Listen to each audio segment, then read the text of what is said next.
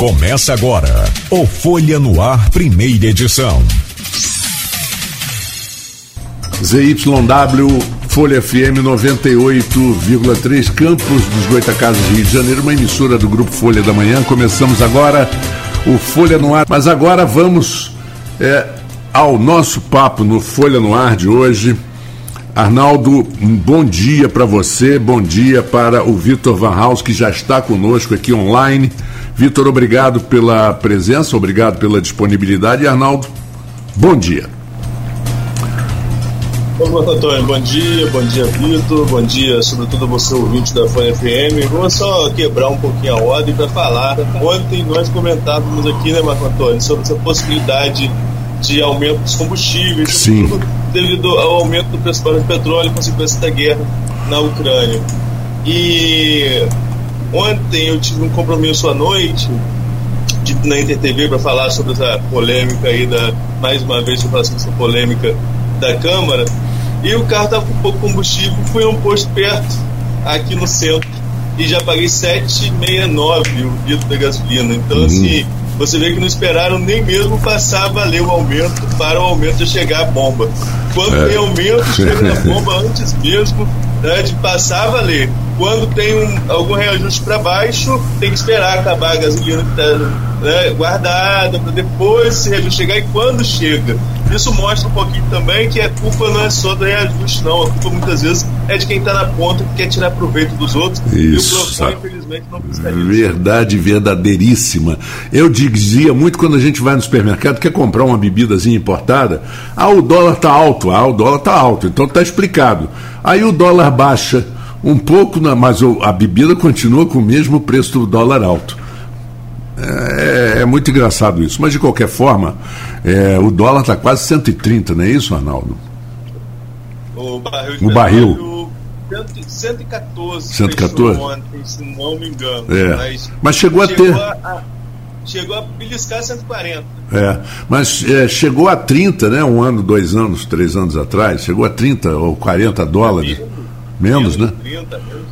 É, realmente complicado. Mas vamos Vamos chamar então o nosso convidado, Vitor Van House. Em primeiro lugar, parabéns pelo Faroeste Cabrunco, parabéns pela escolha do grande ator Tunico Pereira. Muita gente é acostumada a ver o Tunico só na televisão, naqueles personagens antigos, é, Zé Carneiro, do sítio, e personagens simples, caipira, não conhece, não sabe, por exemplo, a cultura geral, a inteligência e o conhecimento que o, o Tunico tem de teatro e cinema é impressionante. Bom dia. Bom dia, bom dia Marco Antônio, bom dia Arnaldo. Primeiro, muito obrigado pelo convite. Fica aqui também a, o meu protesto por acordar às seis e meia da manhã. Nada vespertino, é. mas estou aqui honrado com, pelo convite. tá certo. Lá do Faroeste Cabrum. Arnaldo, com você. Vamos começar. Você dá o pontapé, depois a gente fala. Isso, vamos falar então sobre a, a, a, produção do filme em si, a, a, concepção do filme. Né? Tem até algumas perguntas no grupo, é do grupo do WhatsApp desse programa e do blog Milhões, daqui a pouco eu vou trazê-los. E que as pessoas, a maioria das pessoas fala sobre exatamente isso, a concepção desse filme, é, a, a, ideia desse nome, de trazer esse, ambiente para campos.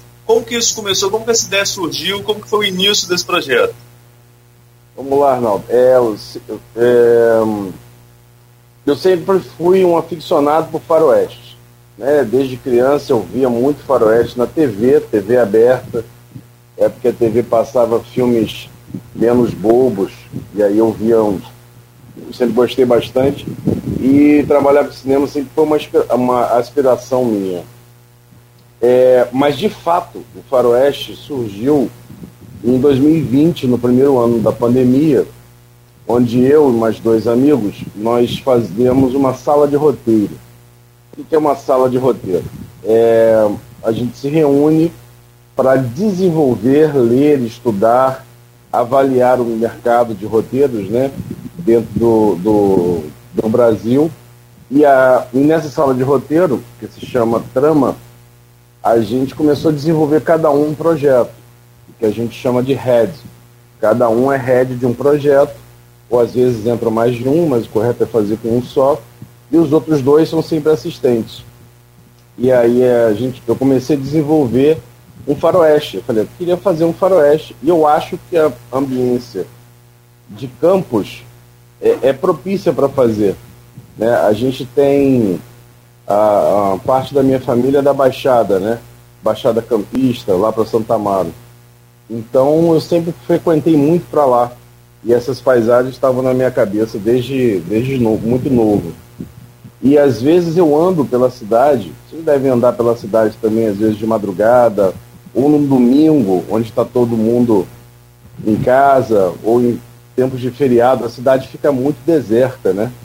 Ficam poucos carros na rua, o trânsito fica uma beleza, a gente consegue andar e chegar. E aí ela tem uma.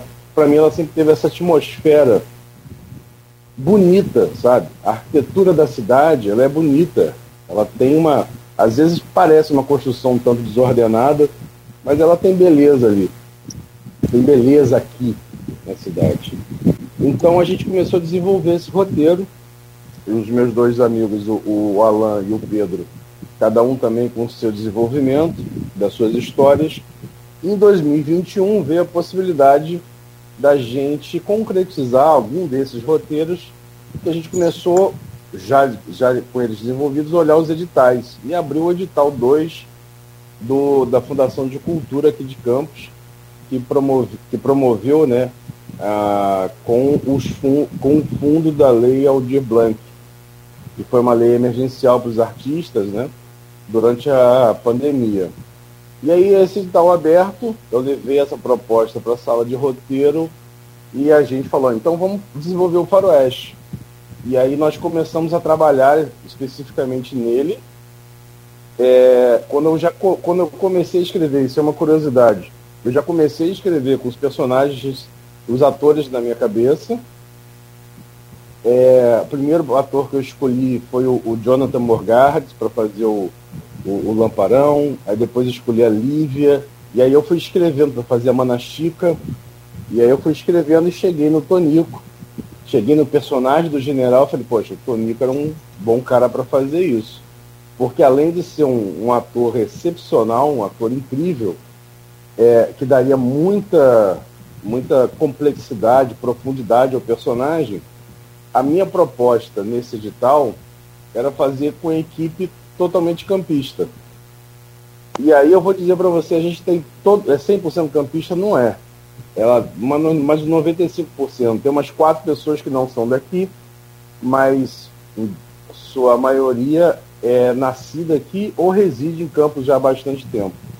E aí nós desenvolvemos o roteiro, escrevemos o, o, a proposta do edital, cumprindo todas as etapas que eles gostariam, que eles pediram.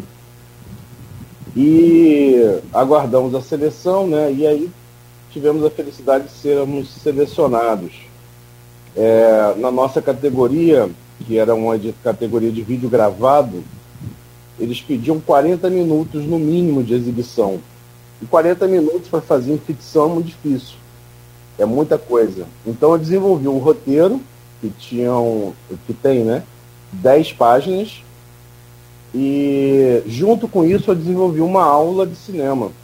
Porque eu sou professor de cinema já há bastante tempo e leciono aqui na, na, no Uniflu, no curso de jornalismo. Inclusive fui professor do, de, de Alex, filho do é, filho de Marco Antônio. É, e eu quis mostrar o processo de se fazer cinema. Então o projeto ele tem como fazer cinema com baixo orçamento numa cidade sem, é, sem a, a, cultura de se fazer cinema e um, um filme de ficção. Que nós na cidade temos pessoas que, faz, que fazem ficção, que fazem documentário, e eu quis trazer essa proposta de fazer um faroeste, que é um filme de gênero, é um filme interessante para se construir, sabe? Porque a linguagem está na nossa mente. Se a gente começar a falar de filme aqui, vocês vão lembrar de um, dois, três faroestes que vocês já viram, desde os clássicos dos anos 60, do faroeste espaguete, a qual não tenho dúvidas que Marco Antônio viu a maioria. É, Com certeza, principalmente do senhor Sérgio Leone. É o, o rei do cara. É o rei do cara, do, era o cara do, do Faroeste Spaghetti, né? Faroeste. E para mim tem essa grande inspiração, né? Que é o Sérgio Leone e os filmes de cangaço do Brasil, né? Com o Glauber, com o Lima Barreto. É, eu ia falar até isso. Mais, até recentemente também o Bacurau com o Cléber Mendonça e o Juliano, Juliano Dornelles. É, então, Arnaldo, até me estendi um pouco para falar um, uma forma meio macro para a tua pergunta, porque aí surgiu daí. Eu acho que Campos podia ter essa ambiência, fazia, fazia parte do nosso pensamento construção de uma ficção moderna, porque não é um faroeste que se passa em Velho Oeste. A gente não quer ter verba para fazer essa ambientação. Então a gente faz o faroeste moderno, com uma passado agora, em tempos atuais, enfim, mas nenhuma precisão de anos, né? Mas se passa com a linguagem do faroeste. É a forma de você entender como contar aquela história. Então você tem milhares de formas de você contar. Você pode contar a mesma história do faroeste cabrunco com a ficção científica, como terror. Eu escolhi o gênero faroeste porque é muito caro para mim e porque eu achava que tinha essa ambiência que a gente podia fazer. É. Então eu pergunto aqui no, nos comentários, Marcos, só trazer aqui logo é, a pergunta dos nossos ouvintes. Gildo Henrique, ele, ele diz o seguinte, não pude comparecer ao ENF para a estreia da quarta-feira, né? Onde posso assistir o Faroeste Cabrum? Boa pergunta. Então, nossa, eu, eu vou dar aqui de primeira mão essa notícia para vocês. Essa semana eu estive conversando com a Fundação de Cultura e nós estamos organizando uma, a estreia do filme para o final desse mês, dia 27 de março. Qual horário, Arnaldo? Não sei. A gente está organizando, está começando isso. Mas é lógico que a gente vai divulgar essa frente, dar o serviço correto, dar o serviço direito. Mas no final desse mês a gente vai ter uma, a estreia do filme no Trianon. E eu gostaria muito que esse filme entrasse em circuito na cidade. O que é entrar em circuito? Que ele pudesse passar nos cinemas daqui, no, no Kinoplex, no cinema ou Boulevard, ou cinema de Guarulhos, e depois a gente disseminasse também por cineclubes, por escolas, que a gente pudesse fazer as pessoas assistirem. Mas era uma vontade minha e da equipe que esse filme entrasse em cartaz. Pelo edital, respondendo aí ao ouvinte, esse filme ele vai entrar online também em streaming, tá? Só que ele vai entrar em online streaming depois da estreia. Então a gente quer fazer ainda uma estreia, cinema, bacana. Porque, cara, ver um filme em tela grande. Aliás, eu estou falando com vocês pelo celular, né? A telinha é pequena. Mas ver em tela grande, a experiência do cinema é algo inesquecível. Então esse filme ele foi gravado desde a sua concepção para fazer passar em cinema. Ele tem um, um, A gente filmou, eu e o fotógrafo, Thiago Vidal, nós determinamos que a gente ia filmar em ultra wide. Então o filme tem um fechadinho mesmo do Oeste, sabe? Usando toda essa linguagem. Ele está em Full HD, uma qualidade incrível e tal, mas o tamanho de janela é menor. Então esse filme vai entrar em streaming também, para todo mundo poder ver. E eu aconselho vocês, se puderem, ver na estreia ou nas exibições que a gente vai conseguir aí nos cinemas da cidade. É, eu queria colocar uma coisa, Arnaldo, já que o, o Vitor falou do, do problema de, de assistir um filme numa tela wide grande e pequena é muito diferente, muda a experiência. Eu me lembro muito bem no final dos anos 60, o Rox, aquele cinema famoso de Copacabana, estreou uma tela que era curva. Não sei se eles chamavam de cinerama, algo desse sentido. Cinerama. E o primeiro filme a ser levado ali foi o Grand Prix, um filme sobre a Fórmula 1. É, que tinha um ator Yves Montand, francês, e, e o James Garner, era o famoso Jim Rockford, daquela série né, do Arquivo Confidencial da televisão, que era um grande ator. O filme, as pessoas saíam tontas do cinema. Elas saíam caminhando assim, tropeçando, porque era uma, foi uma experiência de, de imagem, de som que, porque depois eu vi o filme numa tela comum, televisão, eu não senti nada, não era a mesma coisa. Não era a mesma coisa. É impressionante a influência que isso traz né, no, no, telespectador que passa a olhar para os lados, não só para frente. Né? Eu acho isso importante. Está imerso, tá imerso no som de um cinema, né? Isso, uma... isso. Mas uma diferença muito grande. Diferença, grande diferença. Arnaldo. Vitor, é, e o roteiro? Você contou um pouco aí sobre a concepção, de como veio a sua ideia, construção de personagens, já pensando nos atores, sem dar spoiler, e o roteiro do filme, né? Como que. É, o que atrai aí, você atrair o, o espectador, na verdade, para poder comparecer, tomara, torço também que possa estar aí nas salas de cinemas locais, mas qual o roteiro do filme? O que, o que motiva a gente a querer assistir aí essa produção local? Bom, como você falou, sem, dar, sem ser spoiler, né? sem dar spoiler, mas morre todo mundo no final. tá? Ou seja, o importante não é que vai morrer todo mundo, é como esse pessoal todo morre. Alguns não morrem. Então, já fica a dica, o único spoiler que eu vou dar, real, tem uma cena pós-créditos já estou dando aqui a dica para você ficar, você assistir os créditos inteiros, tem uma cena pós-crédito que explica algumas coisinhas sobre isso que eu falei agora. Viu? É assim que você instiga a pessoa a ir ver o filme. Olha, tem um negócio interessante que você vê lá no final. As pessoas vê o filme inteiro. Aliás, a duração do filme ficou 25 minutos. Depois eu vou falar um pouquinho sobre isso, por que, que ficou com 25.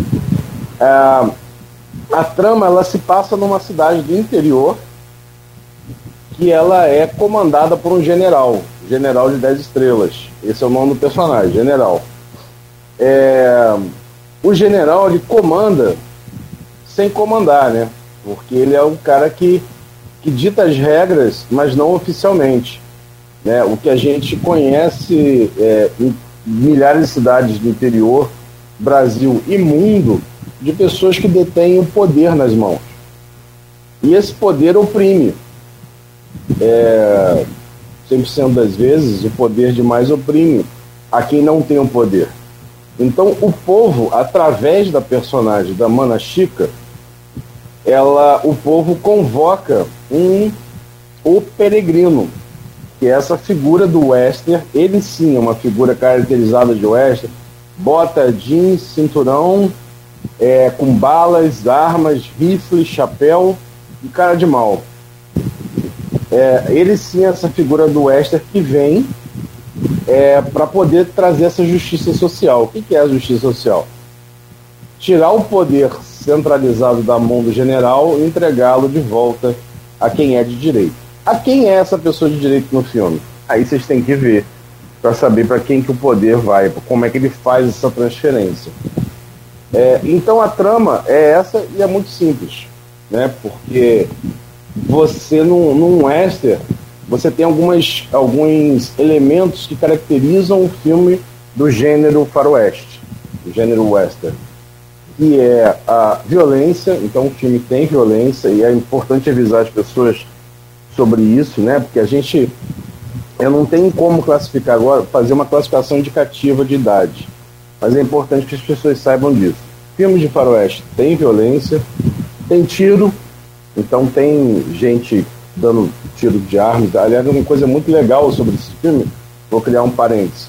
As armas que nós usamos no filme são todas réplicas.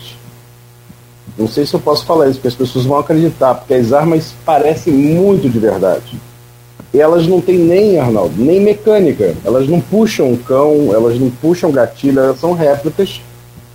E quando nós estávamos na pré-produção do filme, procurando como fazer essas réplicas, como fazer, como ter as armas, nós fomos é, ao Rio de Janeiro com a diretora de arte, a Luísa, para poder achar essas armas, porque tem gente que fornece armas para o cinema, é, especificamente para o cinema, que são armas que não atiram de verdade, mas tem toda a mecânica.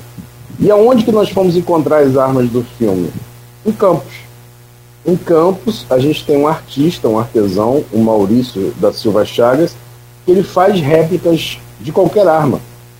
E ele fez as réplicas do filme. Fez todo, ele fez a Colt Nave, que é a arma usada lá em Três Homens em Conflito, no filme de Sérgio Leone, e fez a Winchester, que é a espingarda que o, o peregrino usa. Ele fez os coldres de couro, as balas que, que fazem a ornamentação do, do, do, do do cinturão, elas não são balas de verdade, são balas feitas por ele. E você pega a arma e fala, cara, isso aqui é de verdade. Claro, o peso é diferente, a pintura é diferente. Elas serviram muito ao filme. Fechando, parênteses e retornando. É, então a gente tem violência, a gente tem tiro, a gente tem morte. Aliás, é uma, uma, é uma proposta minha que as mortes não sejam tão realistas, porque é uma ficção, é uma história que a gente está contando, tem uma fantasia ali. É, mas o filme não tem cenas é, de drogas ilícitas, não tem nudez, então é mais na linha do, do amigo, assim. Então a trama é essa que eu te falei. Tá? E aí tem todo um retorno, o filme se fecha, o peregrino cumpre ou não cumpre a missão. Fica aí na cena pós-crédito pra vocês verem. Tem interessante, Arnaldo, que esse, esse, essa base da história que você é, promoveu a generalato, né, que é o, coronel, o coro, coronelato nas cidades coronelismo, coronelismo ou generalismo. Você passou para general, mas é, no, no, caso dele é general. Mas isso é, é curioso porque isso tem em todas, quase todos os países tem essa aquela cidade pequena que tem uma pessoa que filmes americanos à vontade, cidades pequenas do, do, do centro-oeste americano, tem aquele sujeito que é o dono da, da concessionária maior de automóveis que faz o que quer, que nem aquele filme do Patrick Swayze, que ele é um, um segurança de, de bar você deve ter ah, assistido. Esse filme é bom. Esse filme é sensacional. E com Ben Gazarra.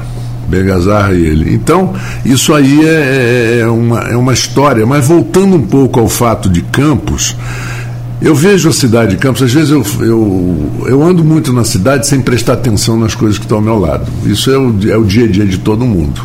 Né? Eu tenho certeza que o Arnaldo sai daqui para cobrir uma matéria, ele não presta atenção no que está acontecendo ou na arquitetura, porque você está com pressa. A pressa atrapalha muito a gente. Mas quando eu saio para caminhar sem olhar, sem, sem pensar em nada, eu vejo imagens, cenas e cantos da cidade que são perfeitos. Campos poderia ser uma, uma um Projac de tantas coisas interessantes, Projac que eu digo natural de, de, de coisas históricas e não é aproveitado, né? O que, que você acha que falta nessa parte? Porque eu vi vários nossos ouvintes falando da, da, da importância da cultura e da importância do seu trabalho. O que, que falta? O que, que você acha? Você que é professor aqui, que lida com gente, com jovem daqui, com as pessoas mais velhas, o que, que você acha que falta? Qual o elo que está perdido aí? Você estava perguntando para o Arnaldo. É para mim a pergunta? Para você. É, o que, que, falta? Falta fazer, Marco Antônio. Eu tive um professor na faculdade que falava assim: ah, como é que a gente faz e tal? É muito difícil. Ele falava assim, ele era, ele é argentino. Aí ele falava assim: vamos fazer, vamos fazer. A gente tem que fazer. Fazer como? a, o, o, a, e aí faz parte, você falou, né, da parte minha de professor, eu falo muito isso em aula. É, que é uma frasinha clássica de qualquer texto assim de, de, de cinema digital. A, o cinema mudou muito de 20, 25 anos para cá, porque o advento do digital possibilitou a muita gente se expressar através do audiovisual. Tá? Então, uma câmera de película, de cinema, que custa um milhão de dólares, não, tô, não é um número hipotético, uma câmera de cinema, uma Panavision, com as lentes é, corretas, assim, custa muito caro. E é um equipamento que você não opera de sozinho, não faz aquilo ali sozinho. De 5 quilos. Hoje, você tem é, filmes como Tangerine, que ganhou Sundance, que foi filmado com esse aparelho que eu estou transmitindo com vocês aqui, com um iPhone, com Samsung. Você faz um filme com um telefone, sabe? Não é estou falando para todo mundo porque é assim que se faz só com telefone não. Mas você tem câmeras muito mais acessíveis, digitais, que você pode é, é, entender da linguagem do cinema e isso é muito mais acessível para vocês, para vocês, para todo mundo que está ouvindo a gente, né? Para todo mundo. Então, cara, a gente tem que fazer. Quando a gente faz, a gente experimenta a linguagem. E cinema é uma arte muito difícil, e esse difícil ele vai ter um adjetivo, ele vai, desculpa, ele vai ter um sinônimo que é o seguinte: é caro. Fazer cinema é caro. Porque você precisa de câmera, você precisa de som, você precisa de direção de arte, é, você precisa de produção, que todo mundo tem que comer. Você não filma em duas horas, você filma em. E a equipe, minha equipe sabe muito bem disso. A gente acordava às 5 e meia da manhã e encerrava os 7 às 18, porque a gente filmou com luz natural. Bem cinema novo, bem dogma. A gente, porque a gente não tinha verba para fazer equipamento de, para equipamento de luz. Então a gente tinha que fazer na luz do dia. É, então é caro fazer cinema. Só que hoje em dia é muito mais barato fazer. E essa do, do de você fazer. E aí com o coletivo você consegue é, baratear um processo, você consegue equipe disposta para poder fazer. Então, o primeiro, item para te responder, Marco, é isso. A gente, pra, a gente tem que é, ir para os espaços públicos ou privados, né, dentro do direito, é claro, do que a gente pode fazer, e fazer os filmes. E pensar nessas. Eu olho, eu ando pelas ruas também, e quando eu ando reparando, eu vejo muitos cenários. É o que aconteceu com o Faroeste. Eu tinha uma lembrança, a gente filmou no mosteiro de São Bento, em Mussurepe. Eu tinha uma lembrança do mosteiro quando eu era moleque, criança. Quando eu escrevi o roteiro, eu, eu sabia como é que era aquele espaço lá. E aí vem um ledo engano. Você chega lá, tá asfaltado a frente do mosteiro. Eu falei, nossa, passa caminhão aqui de 10, 10 minutos, não vou conseguir filmar aqui. Isso está até no making off. Mas aí a gente conseguiu realocar e fazer lá na frente ainda. Então, e, e outra coisa, a praça. A gente filma o duelo final na Praça São Salvador. Praça São Salvador é gigante. Como é que a gente vai filmar isso ali na praça, um monte de gente? Então a gente preparou a decupagem do filme para a gente gravar lá no domingo, tem menos gente. E, e, teve uma proposta no meio do processo da pré-produção da gente filmar em outra praça. A praça da, da Igreja de Santo Antônio, ali em Guarulhos. Ah, tem uma outra praça ali no centro também que é menor. E aí eu falei assim, não, gente. Duelo de filme é na praça principal. A cidade cresce ali em volta. Todo mundo conhece a Praça São Salvador. É um ícone da cidade.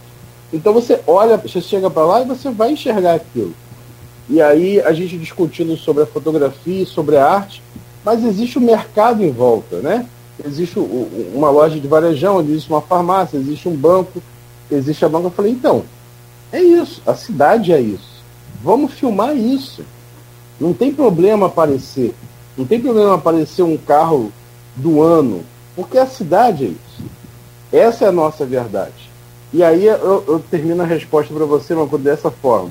A gente tem que se apropriar dos espaços para filmar, filmar de forma correta nesses espaços. Não adianta você filmar de forma desordenada. Tem que saber como filmar e, e, e para que filmar que você está usando esses espaços. É, entender quem são, quais, é, o que são esses espaços para nós porque às vezes você passa numa rua que não significa nada para você. Eu, eu, quando nasci, eu nasci, eu nasci em Campos. Eu nasci e fui morar na rua Formosa, Tenente Coronel Cardoso. É, e quando eu passo ali, ela tem uma, uma, uma, Ela me toca diferente do que toca vocês que passam ali. Não sei se vocês nasceram ali, seria muita coincidência. Mas o local onde vocês cresceram é diferente, né? de quando você passa hoje em dia. Então, você entender que processos são esses. Quem são vocês e quem são os lugares e como que a cidade se apropria de nós e nós nos apropriamos da cidade.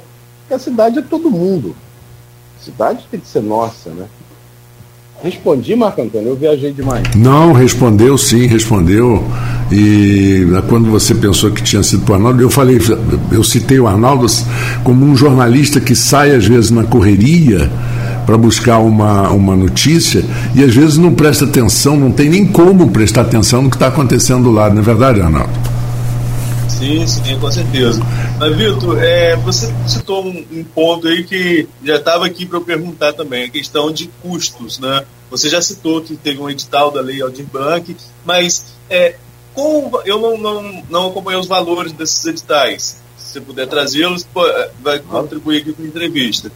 Mas esses, com esse valor foi o suficiente para você conseguir concluir a, a, a gravação do filme? Porque, como você mesmo disse, tem muito custo. Uh, e, e, muitas vezes falta incentivo por parte da iniciativa privada, por parte da mesmo do poder público, de outras esferas. Como que foi a construção financeira dessa obra? Não, ok, é ótima a sua pergunta. Ah, ótimo a gente tocar nesse ponto. Porque o edital ele é público. Então, ele tem que ser sabido de todo mundo. E aí, nas, nas entrevistas que eu tenho falado né, com os colegas, jornalistas, né, os colegas de vocês, e quando eu posso falar, eu gosto de citar nesse ponto, porque é, fazer um filme não é barato, fazer filme é caro. E aí acompanha, acompanha o raciocínio. Escrever o roteiro era nossa proposta, já era, sabe, é o nosso tempo. Até pegando um ganchinho da, da pergunta anterior, é, como é que você olha para os espaços diferentes? Você tem que parar um momento. É, o artista, o fazedor de cultura, em algum momento ele tem que criar. Essa criação, por diversas vezes, ela é desvalorizada e não é monetizada. O que, que eu quero dizer com isso? Se eu for escrever um filme agora, vou escrever o próximo filme que a gente vai gravar. Eu tenho que parar um tempo da minha vida e me dedicar a isso. E isso não é monetizado. Eu tenho que fazer tudo acontecer para depois ir atrás da grana. Mas enfim, vamos continuar. É, o edital promove... foram três editais. Proposta... São três propostas de edital. E aí eu vou puxar na memória aqui. Edital 1, ele, ele eram obras prontas de artistas que já tinham obras prontas que iam ceder essas obras para a cidade. Eu recebia uma verba. O edital 2, que é o nosso, subdividia em três itens, em três, em três subitens, né? Edital 2, que eram apresentações ao vivo, que já aconteceu, é, apresentações gravadas, que é o nosso caso, e videoaulas. Artistas que iam promover videoaulas das suas expertises e publicar isso, deixar, deixar aberto também público para todo mundo. E o terceiro edital era para adquirir, adquirir insumos, equipamentos, serviços de se o artista durante a pandemia não tivesse tivesse perdido alguma coisa, sabe? Ou tivesse que ter vendido um instrumento musical, por exemplo, para poder se manter, ele poderia adquirir. Enfim, se eu estou errando em algum, desse, algum ponto desses editais, me desculpe, mas eu acho que era isso mesmo. O edital 2, que foi o que nós fomos contemplados, edital 2, apresentações gravadas, é, cedia para a gente, a gente ganhava uma verba de 9 mil reais 9 mil reais, você não filma um, um curta de um minuto. Ah, que absurdo. Eu filmo ali um minuto, um minuto é rápido. Não filma. Profissionalmente você não filma. Porque é, é um processo muito grande. Agora você imagina, é, que é escolher, fazer o roteiro, escolher atores, fazer locação, alimentar uma equipe, fazer o transporte, pós-produzir e lançar um filme. E todos os meus amigos de cinema, né, profissionais de cinema, quando eu consultava, perguntava, é, amigos, eu falei, cara, é impossível fazer um filme com 9 mil. Eu falei, eu sei, impossível. Por que, que é impossível, Arnaldo? Porque você não paga as pessoas. Isso é um ponto muito importante. É, por mais que a lei Aldir Blanc seja uma lei para é, é, equilibrar as contas durante a pandemia dos artistas, eu montei uma equipe de pessoas muito próximas a mim, pessoas que eu queria muito trabalhar, pessoas muito amigas. E todos toparam fazer sem receber. Isso é um ponto, é, isso é um ponto que me desagrada demais. Eu falei, ninguém deve trabalhar sem receber. Mas eu expliquei todo o projeto e falei, vamos em frente. Quando eu submeti o projeto ao edital, nós tínhamos, se eu não me engano, 11 pessoas na equipe todos chefes de, chefes de departamento, né, fotógrafo, diretor de arte, desenho de som, direção, produção e o elenco. Nós terminamos o projeto com 36 pessoas na equipe. Você imagina como que a gente vai pagar isso tudo. E aí, durante o processo de pré-produção, que foi dezembro e janeiro, eu saí atrás de empresários da cidade para a gente poder financiar e pagar essas pessoas e a terminar o financiamento do filme. Ou seja, conseguir uma verba maior para a gente poder fazer o filme. Eu consegui em alguns lugares, cedendo é, é, empresas que cederam serviço, como por exemplo o café da manhã da equipe durante os três dias de filmagem foi cedido por um supermercado. É, é, é uma troca em, em objetos, né? Está fugindo a palavra. É uma troca em insumos, assim, não é em verba, mas pagou o nosso café da manhã, que aliás estava muito bom. E tinha café sem açúcar, café com açúcar. Eu aconselho a todo mundo beber sempre café sem açúcar. e a gente também conseguiu verba é, de patrocínio. Por exemplo, a única pessoa da equipe toda que recebeu foi o Tonico. O Tonico a gente teve que bancar o cachê dele e o cachê não veio da, da do prêmio da lei. Então a gente teve um patrocinador para isso. É, a hospedagem dele e o transporte dele saiu do dinheiro da lei, por exemplo. Por que, que eu estou falando isso? Porque tem vários itens, várias coisas que a gente teve que tirar do, do valor da lei. Por exemplo, alimentação. A alimentação foi dois, quase 3 mil reais só de alimentação dos três dias que era lanche, almoço para a equipe de 30 e tantas pessoas, é, transporte, a gente tinha uma van que transportou a gente para todas as locações, a gente comprou os, é, coisas de consumo, como pilhas, remédios, a equipe pode sentir alguma coisa, aliás, ninguém passou mal dia nenhum. É, muita água, porque a gente gravou no meio do final do verão, final do verão não, no meio do verão, né? Final de janeiro. Muita, muita água. Enfim, tudo isso a verba foi. É, divulgação em rede social também, porque isso era importante, fazia parte da estratégia, da proposta.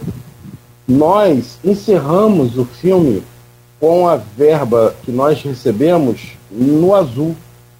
Faltando 100 reais dessa verba para acabar, 9 mil reais. Porque ninguém recebeu e as doações que nós recebemos, enfim, cobriram outras partes do, do processo fechando esse raciocínio, eu, é, malandro que sou, safado que sou, e profissional, é isso que eu quero dizer, malandro, safado, profissional de cinema, joguei no orçamento quanto custa esse filme. É um exercício que a gente faz desde a faculdade. Quanto que custa essa cena? Quanto que custa esse filme? Esse filme custa 63 mil reais na régua. O filme, e aí agora é um valor suposto, com 100 mil reais a gente faria esse filme muito tranquilamente, pagando a todas as pessoas. Então o custo do Faroeste Cabrunco é esse. Entre, vamos botar 70 mil para ficar no meio do caminho ali. Só que as pessoas não receberam.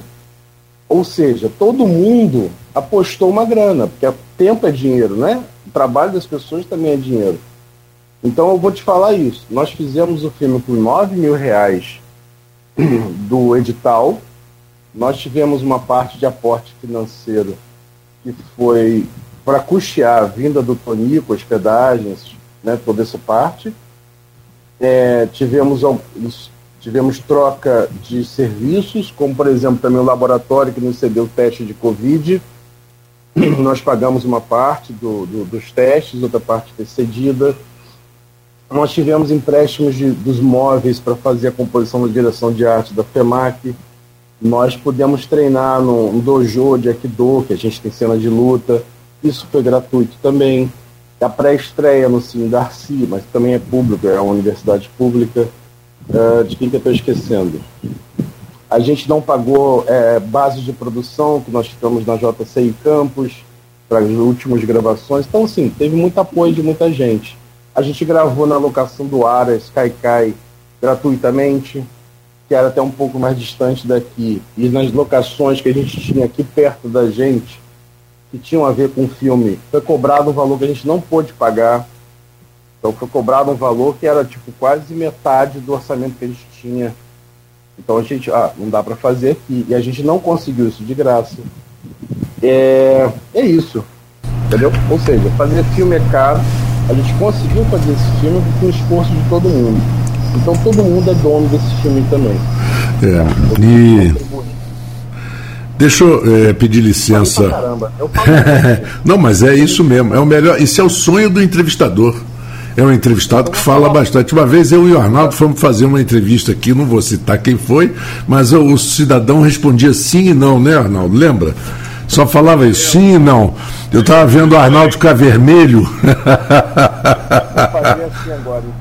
Tá bom. Nós temos aqui a presença do Vitor Van House e conversando sobre o faroeste caboclo, mas tudo que o Vitor falou no, no segmento anterior, é, quando ele falou sobre é, a dificuldade e, e o custo, né? É, eu me lembro, Vitor, de um detalhe só para ilustrar, isso é rapidinho. Quando fizeram lá por volta de 1960, o Cécio B. Demil fez aquele Ben-Hur, que foi na época um filme que levou quase um ano e meio para ser feito, o filme todo, imagina quanto custou um negócio desse naquela época tinha uma cena que não foi feita pelo Cécio Bedemil. Tinha um diretor especial para fazer só aquela cena, porque não havia efeito especial, que era a corrida das bigas. Aquela famosa corrida das bigas em que, é, que o duelo é entre o Messala e o Benhur. E que o Messala morre pisoteado. Aí quando fizeram agora recentemente uma nova versão, uma versão até bonita, bem feita, boa fotografia, mas a corrida das bigas ali foi toda ou pelo menos 80% digitalizada. Né? Então, os efeitos especiais hoje é, tomam um, um, um, vulto muito grande e encarece demais também as produções. Na é verdade, voltamos aqui, tá? Todo mundo já online. Oi, oi. Sim, sim, cara, é verdade. Aliás, é, Ben-Hur é uma, é uma obra impressionante, né? É. Você fazer aquilo, você fazer tudo aquilo com gente de verdade, figuração de verdade, uhum. a, a, corrida de verdade. Obviamente que ninguém morreu de verdade né? Uhum. Mas. Mas se machucou. Muita gente ah, se machucou. Claro. Machuca até hoje em algumas cenas. Tem um seriado na, na HBO chamado Rush, com Dustin Hoffman e o Denis Farina. É, o seriado é sobre corrida de cavalo. É uhum. É muito bom o seriado. Só que ele só teve uma temporada e a HBO cancelou porque três cavalos tiveram que ser sacrificados causa das filmagens. Se machucaram e não podiam correr mais. E aí não fazia mais sentido você manter essa série, ela foi cancelada. A série é muito boa. E as corridas de cavalo eram excepcionais, sem efeitos. É difícil hoje em dia você encontrar uma grande produção que não vai fazer uso dos efeitos mas é, é, é, é por causa do, do, do, investimento mesmo. É muito mais barato você fazer os efeitos do que você ter 10 mil figurantes. 10 mil estou exagerando. Né? No Ben-Hur você tinha milhares de figurantes e você faz tudo isso digital hoje em dia. Você pega esse, é, filmes como é, lembra de Troia, uhum, claro. Um navio é igual o outro navio, que é igual outra multidão que eles vão atacando, parece um joguinho de videogame. E depois você só faz com os atores principais ali no início. É muito natural isso. É. Arnaldo. Vitor, Contigo. Vou fazer uma pergunta que você está lá no, no, no, ah, ah, blog. Arnaldo, desculpa te interromper. O Marco Antônio fala faroeste caboclo, não, que vai dar ruim. Ele falou ah, verdade.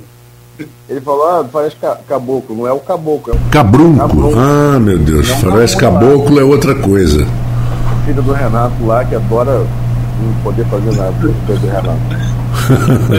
Você chegou a citar. Tem uma pergunta aqui do, do, do ouvinte Renato Carvalho de Oliveira: é, como podemos ver o filme? Vai estar disponível em algum streaming? É, é claro que o programa, o programa vai. O programa começa cedo, como você mesmo pontuou, começa às sete, e no meio do programa vão chegando outros ouvintes, e as perguntas, às vezes, elas retornam o que a gente já falou no bloco anterior. Né? Então, só para esclarecer, a expectativa de estreia no cinema, não é isso, Milton?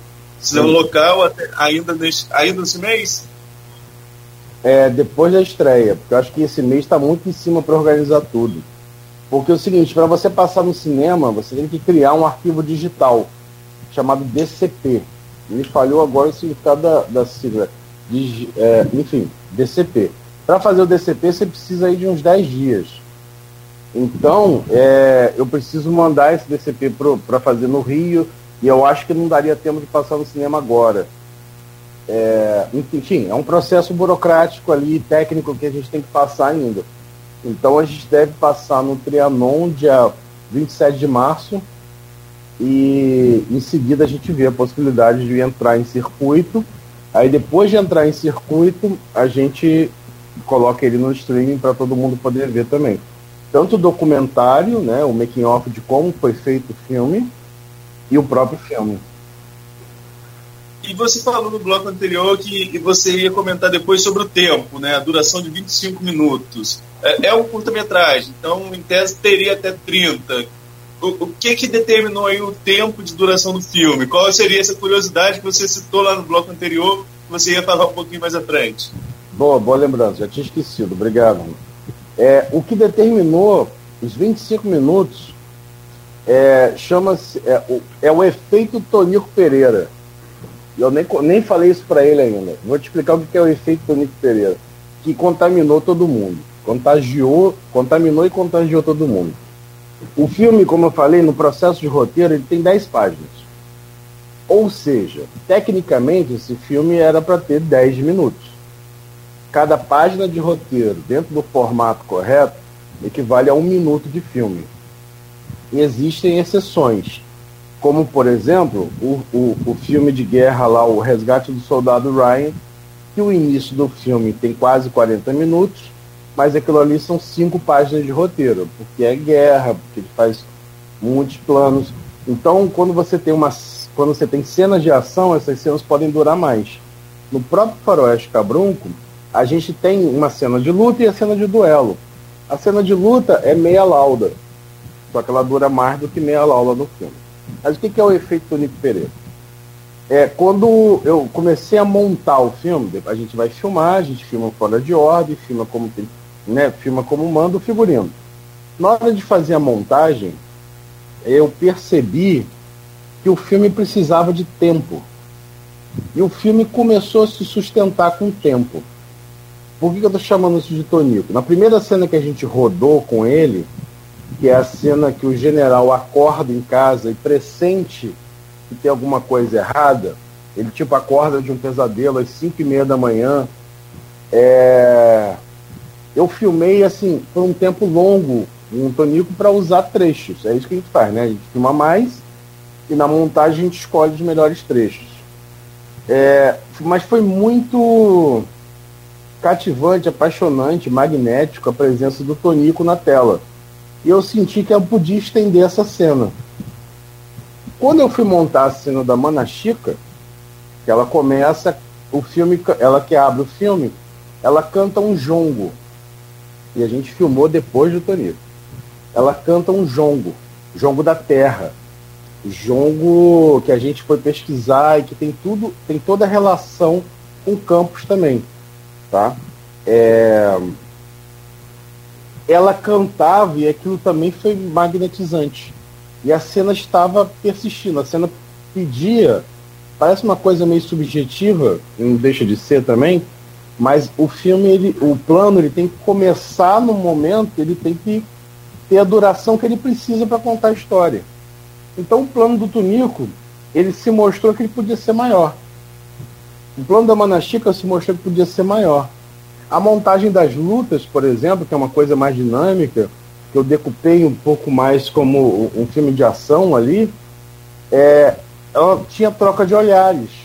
O duelo, a andança do peregrino pela cidade, vendo as mazelas, vendo os problemas, até ele se deslocar da baixada para o centro da cidade, tinha um tempo interessante ali. E aí, para as pessoas que eu fiz a exibição antes do filme ser exibido agora na pré-estreia, inclusive a pré-estreia também me disse isso, pelas pessoas que eu perguntei, ninguém nota que o filme está grande para um curta-metragem. Curta-metragem, tecnicamente, vai até 17 minutos. Então, na letra, na letra firme, né, na letra da lei ali, a gente tem um média-metragem. Mas a gente, geralmente, em festivais e mostras, a gente até, até 30 minutos, como você falou, Arnaldo, a gente entende como curta. 50, 52 minutos formatos TV e uma hora e 10 para cima longa-metragem. Entendeu? Por isso que o filme surpreendeu todo mundo, que era para 10 minutos, e o filme terminou com 25 minutos. O nosso compositor, produtor musical, Felipe Nareva, quando eu passei o corte para ele, ele falou: É, mas não eram 10 minutos? Eu falei: É, era. Eu acho que vai ficar maior agora. E aí foi essa historinha aí do tempo do filme. É muito importante o isso. Filme, o filme escolheu seu tempo, né? Ele mesmo escolheu. Porque existem três filmes, Arnaldo. Para você fazer um. Quando você faz um filme, existem três filmes. Existe o filme que está no roteiro, existe o filme que você filma, que é o momento da produção, do set, e existe o filme que você monta. Entendeu? Ninguém tem acesso, por exemplo, quando eu dou aula de roteiro, ninguém, ninguém cresce né, com o pai e com a mãe lendo historinhas, lendo roteiro de filme. Porque o roteiro de filme é muito objetivo, é chato. A gente lê literatura. E a forma de escrever o roteiro é diferente. Então ali tem um filme, aí na hora de filmar você faz adaptações, você tem que mudar uma coisa ou outra, independente. É, é, às vezes o tempo fecha, você tem que mudar. No segundo dia de filmagem nosso, o tempo fechou, a gente tinha mais sol quatro da tarde. Naquele momento, no segundo dia de filmagem, eu tinha cortado todo o início do filme que eu não tinha filmado ainda. Entendeu? Eu não ia ter o início da Mana Chica mais. Eu falei para atriz, para Lívia, falei, Lívia, estou tirando você do filme. Aí ela me ameaçou, ameaçou minha integridade física. Aí a produção deu um jeito de a gente voltar a filmar essa, essa parte. A gente filmou no dia seguinte, com toda a colaboração do Ares e tal, que a gente ia gravar lá um dia, gravamos um dia e meio. Entendeu? Então, é, é, e aí na montagem surge um outro filme. É, é importante falar isso, assim. Né? Sim, sim. Eu vou trazer aqui alguns comentários antes do, do Marco hum. é, fazer as perguntas aí em relação ao cinema de maneira geral. É, tem um comentário aqui do Marco Barcelos. É, companheiro Vitor, como aí, a gente acabou falando sobre isso, né? Como surgiu a ideia de fazer o Farol de Cabrunco e qual a sua expectativa? A expectativa a gente não falou muito, a gente pode falar sobre isso. Quero parabenizar pela brilhante iniciativa e tenho certeza de que é o primeiro de muitos. Não é o primeiro, né, Vitor? Aí, aí, a gente pode pegar o gancho aqui da mensagem dele, é, parabenizando pela, pela obra, mas você já tem uma experiência pregressa, não local, mas é, 20 anos como cineasta, você tem uma experiência pregressa. Queria que você contasse um pouquinho para a gente dessa história, dessa trajetória e o que levou a fazer um filme local, a trazer essa realidade das suas raízes. Legal. Eu agradeço a pergunta do, do Marcos Barcelo, Marquinhos senador Marquinho, meu amigo da, da JCI Campos, obrigado pela pergunta. É, até esqueci a pergunta, fiquei emocionado de lembrar do Marquinho. Bom, é, qual era a pergunta, Arnaldo? Esqueci. Vamos lá, a pergunta é em relação à expectativa, né? E aí ele ah. fala que é, é, o primeiro de muitos. Aí eu, ah, eu é. relembro que você já tem uma, uma experiência. Tá. Aí você contasse um pouquinho da sua experiência até chegar a essa obra com a realidade local, utilizando atores e, e a ambientação local. Tá, é, tá bom, lembrei aqui. É, bom, eu comecei a fazer cinema profissional em 2000, é, 2000, 2001, na faculdade, né, como universitário. E, aliás, incentivo muitas pessoas a poderem estudar cinema, não só sair fazendo.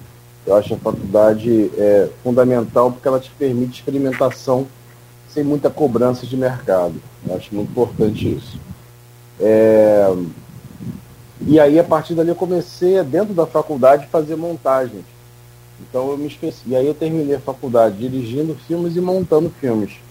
Né? Produzi pouco até então. Uh, seguido, aí, seguido a faculdade, eu comecei a trabalhar no mercado como montador, que eu te falei, trabalhando com, em produtoras, fazendo institucional. Depois eu passei um bom tempo é, como aí comecei a fazer, ser só professor de cinema na Escola Audiovisual Cinema Nosso, que é um projeto oriundo do, do, do filme Cidade de Deus.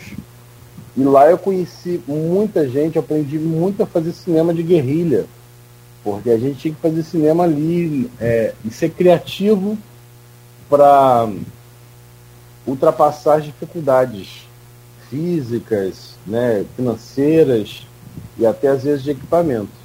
É, inclusive dali veio esses meus amigos da sala de roteiro do Trama, foram meus alunos lá e se profissionalizaram em cinema no posterior. E aí hoje em dia a gente é amigo e, e trabalha junto. Vieram até fazer o filme também aqui, são essas presenças de fora.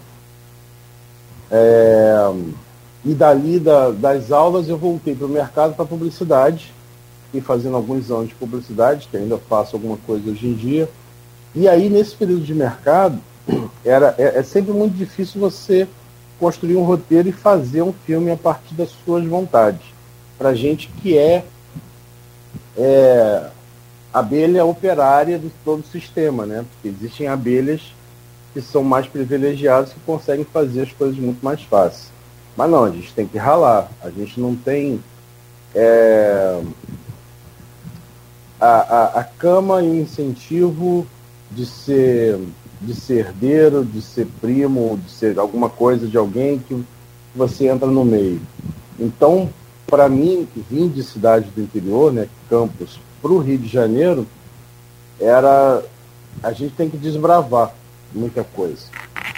No ano de 2016 eu voltei para Campos e aqui eu comecei a construir essas relações e comecei a, a, a, trazer, né, e juntar pessoas através desse amor que eu tenho desde a infância, que é o cinema. Conheci, é, comecei a dar aula no Uniflu, no curso de jornalismo. Lá dentro a gente começou a fazer, é, des desenvolver ah, dentro das disciplinas de tecnologias de imagem do som, disciplinas de fotografia, um, um exercício de linguagem para a gente poder entender o que, que é imagem, o que, que é som hoje em dia, aliado a essas coisas que a gente está fazendo agora, que são novas tecnologias, onde cada um de nós está num espaço e ocupando o mesmo espaço virtual. E para as pessoas que nos ouvem, a gente está junto. Né? Então a gente começou a mexer até mesmo com uma coisa que é originária do cinema, que é o tempo e o espaço. Que o cinema é considerado uma sétima arte porque ele mistura tempo e espaço de forma não linear. Então toda essa trajetória foi muito foi com muita foi montada com muita é, é, variedade de produtos, o que me deu uma experiência bem interessante para poder passar e andar nesses nessas como nesses elementos como ficção, como documentário, como institucional. E a vontade de fazer um filme aqui, por quê? Quando eu dou, aí, quando eu dou aula de direção, eu falo muito isso para os alunos. É importante que você faça filmes de coisas que você conhece, para depois descobrir e entender conflitos e perguntas que você vai surgir a partir do que você conhece. É, se você vê entrevistas de diretores aí pelo mundo, você vai às vezes notar que um diretor francês que vai fazer filme nos Estados Unidos sente uma dificuldade muito grande, porque é outra cultura, outra linguagem. E o Faroeste Cabrunco, ele é um filme feito por pessoas daqui, por mim, que sou, né, pensei na ideia, que dirigi, que deu o conceito da andança baseado em tudo que eu conheço da cidade. Que não quer dizer que seja nada verdade, né? É apenas uma história de ficção, mas com elementos que a gente vai encontrando aqui. E eu acho que as pessoas até que foram ver na pré-estreia e as pessoas que estão com vontade de ver o filme, é, é, para nossa surpresa, muita gente quer ver o Floresta Cabrunco. Ele trata isso, cara, que é uma coisa das pessoas poderem se ver, que é algo que tinha lá no, no cinema, no início do cinema, com, com Grande Otelo, com Mazarop, com Oscarito, que as pessoas iam para o cinema para se ver para se identificar. Vou até jogar bola para Marco Antônio agora também. Não é, Marco? As pessoas faziam fila no cinema para dar a volta, para poder elas se enxergarem na tela. Uhum. Então, se a pessoa vai se ver, ela não tem interesse em ver aquele filme. Aí fica é. vendo super-herói, fica vendo muitas coisas, são as viagens do momento. Aliás, tem um filme do, do Woody Allen, que é uma, é uma coisa muito interessante. É, é o ator que sai da, da, te, da, da tela e vem interagir com a, com a atriz, que é a Mia Farrow, que é uma assistente que ia ao, ao cinema para compensar a sua tristeza do dia a dia da vida. É uma, uma, uma moça é. solteirona, e ela acaba se apaixonando pelo ator, pela. pela é, é, louco, né? Pela, é, só a cabeça do Woody Allen para fazer uma coisa dessa. É, e a gente fica vendo muito filme estrangeiro, de qualquer lugar do país, e às vezes se identificando com isso, mas não é a nossa realidade. Não que você tenha, não é nacionalismo, não é nada disso que eu estou falando. Estou falando de você ter a possibilidade de se ver. Todo mundo, e aí eu vou lançar um desafio geral: todo mundo que for ver Faroeste Cabrunco vai notar alguma coisa dentro de si porque está vendo um filme gravado num local que você anda todo dia. A pessoa vai andar na praça e fala, porra, aqui o, o, o, o Tonico, né, o general levantou e eu estou vendo a catedral, eu conheço aquilo ali. Inclusive eu lanço um desafio aí para todo mundo responder nas, nas redes sociais aí da, da rádio, da Folha. Tem um problema, não é um problema, tem uma brincadeira, vou botar assim, brincadeira, quando a gente não quer admitir que é problema, é brincadeira. É, ou linguagem, ou homenagem. No filme que não faz sentido. O, o peregrino, ele anda por lugares que geograficamente, quem conhece Campos, não faz sentido.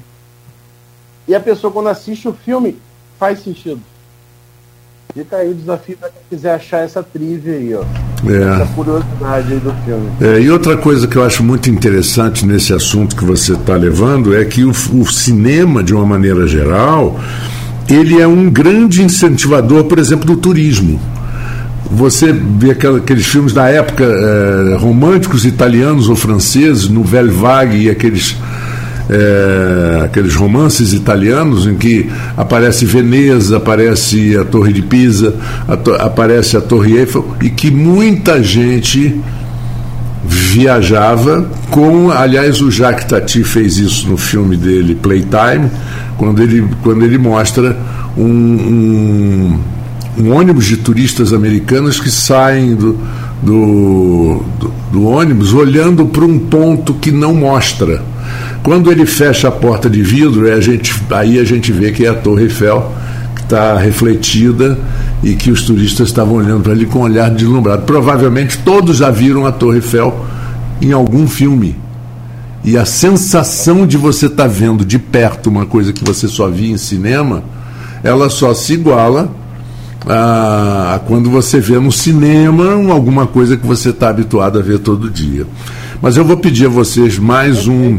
É, eu vou pedir mais um minutinho para a gente fazer um, um, break pequeno e a gente volta é, no nosso último segmento aí com mais tempo para conversar sobre cinema de maneira geral e o assunto que o, que o Arnaldo quer jogar no final, que eu acho importantíssimo, que é essa história do, dos incentivos e das leis de apoio, que eu acho fundamental para quem está estudando, para quem está começando, para quem está com dificuldades de mostrar e de desenvolver o seu talento. Conversando com o diretor Vitor Van Haus, diretor de cinema, professor, e o jornalista Arnaldo Neto.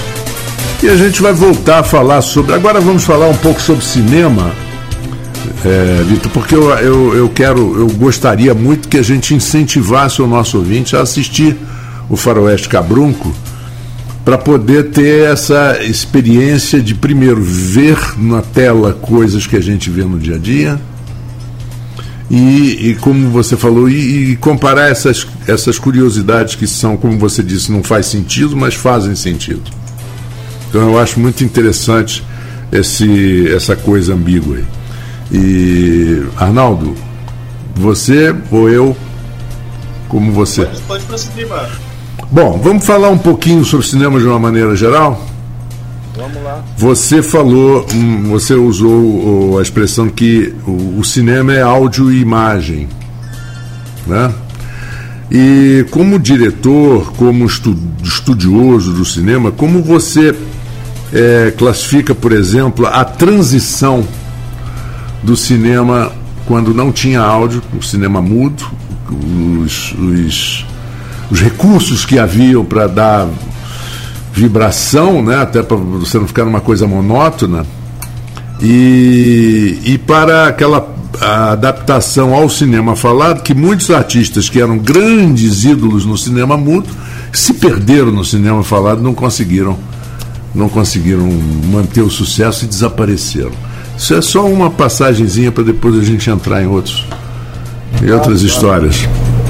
Me diz, eh, falando de história de cinema, você, você me fala isso senão a gente vai embarcar e vai falar um monte de coisa aqui. Deu tempo aqui. Pô, não, história do cinema é, é muito interessante.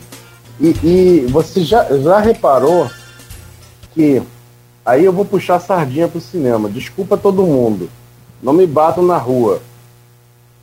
Hum, a maioria das profissões, vou pegar um exemplo, vou pegar um exemplo simples aqui, sei lá, é, o médico, médico cirurgião, sei lá, pegar um médico cirurgião aqui, um médico anestesista, enfim.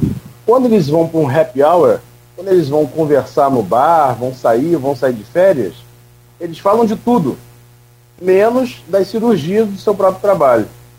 Quem trabalha com arte, cinema, teatro, circo, música, quando vai para um happy hour, fala de quê? Fala da sua arte a gente trabalha com cinema, a gente vai para um lugar, vai conversar, a gente vai falar de cinema. E a gente gosta de falar de cinema. Então é cinema 100%.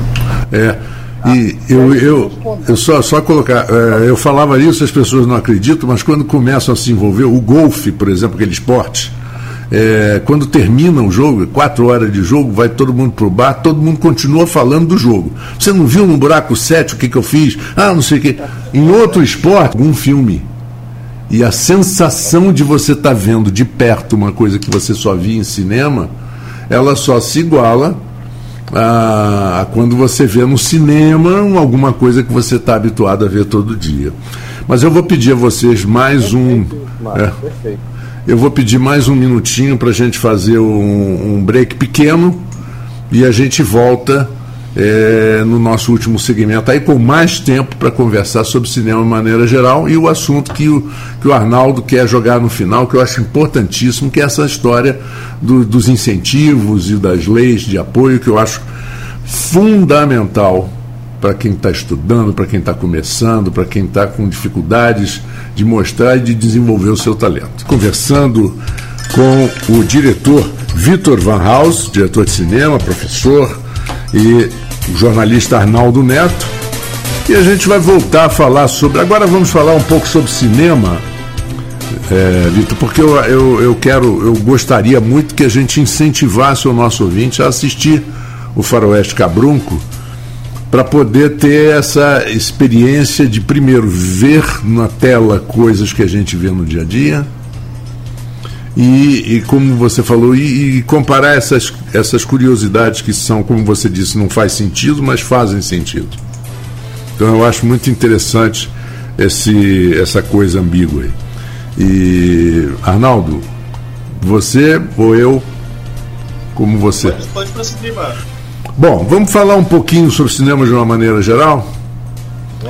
Você falou, hum, você usou a expressão que o cinema é áudio e imagem, né?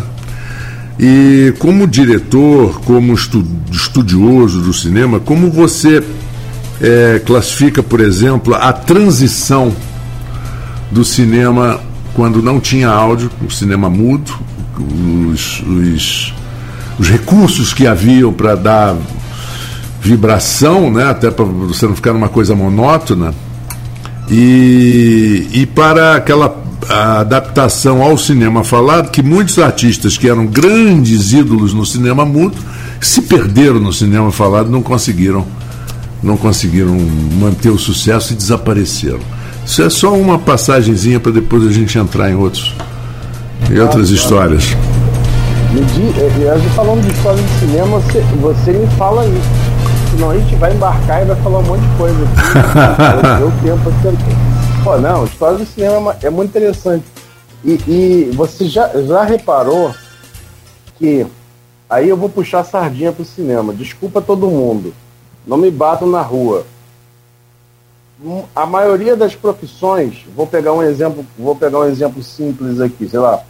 É, o médico, médico cirurgião, sei lá pegar um médico cirurgião aqui, um médico anestesista, enfim. Quando eles vão para um happy hour, quando eles vão conversar no bar, vão sair, vão sair de férias, eles falam de tudo, menos das cirurgias do seu próprio trabalho. Quem trabalha com arte, cinema, teatro, circo, música, quando vai para um happy hour, fala de quê? Fala da sua arte. A gente trabalha com cinema, a gente vai para um lugar, vai conversar, a gente vai falar de cinema. E a gente gosta de falar de cinema. Então é cinema 100%. É. E eu, eu, eu só, só colocar, é, eu falava isso, as pessoas não acreditam, mas quando começam a se envolver, o golfe, por exemplo, aquele esporte, é, quando termina o jogo, quatro horas de jogo, vai todo mundo pro bar, todo mundo continua falando do jogo. Você não viu no buraco 7 o que, que eu fiz? Ah, não sei o que. Em outro esporte, você fala de mulher bonita, você fala de cerveja, você fala de filme, você fala de tudo. São coisas interessantes que, que são poucas categorias que geram isso. Exatamente, exatamente. E as pessoas se juntam através de, desse. A gente fala, cara. Se deixar, a gente fala de filme o tempo todo, assim, filmes, séries. E, e, e, fala de que o Vasco está numa situação horrorosa já há muito tempo. Né? Eu ontem eu vi um meme interessantíssimo. Quando você se sentir inútil, lembre-se que o Vasco continua treinando. Mas vamos lá. Bom, essa é boa. Essa... É Vasco estamos sempre aí. É, você é vascaíno, é... né? Sou, sou Eu tenho um amigo que diz que é vascaíno, mas já aposentou. Ele não quer mais saber. Não quer, não quer. Não quer. Mas vamos lá. O cinema, o cinema sonoro, né, ali em 1920, porque é o seguinte, o cinema nunca foi mudo. O cinema sempre foi acompanhado de música, de efeitos sonoros que eram ao vivo.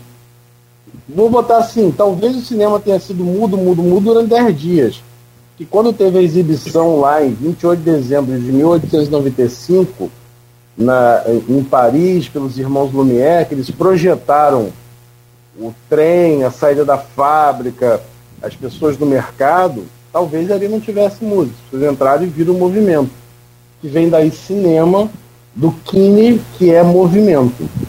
Só que o cinema, ele, ele é uma arte industrializada. Não dá para você fazer cinema sem a tecnologia, por exemplo. Você não tem cinema sem máquina, sem câmera, sem lente, sem projetor, sem luz. Não dá para fazer cinema assim. É, então ele está sempre evoluindo com a tecnologia. Acontece que em 1920, vamos botar assim, só para a gente botar uma data, mas foi ali em 22 por ali, o, o áudio começou a entrar na imagem começou a ser possível você gravar áudio junto, não junto com a imagem, né? Gravar áudio e você projetar os dois juntos e aquela e aquela movimento que você via na tela do cinema ter uma sincronia com o áudio, né? A, a palma era na palma do momento certo e os atores puderam falar. Ledo engano, porque os atores eram bonitos para cena e sabiam atuar mas eles às vezes não sabiam falar para a cena. Eles às vezes tinham uma voz horrível.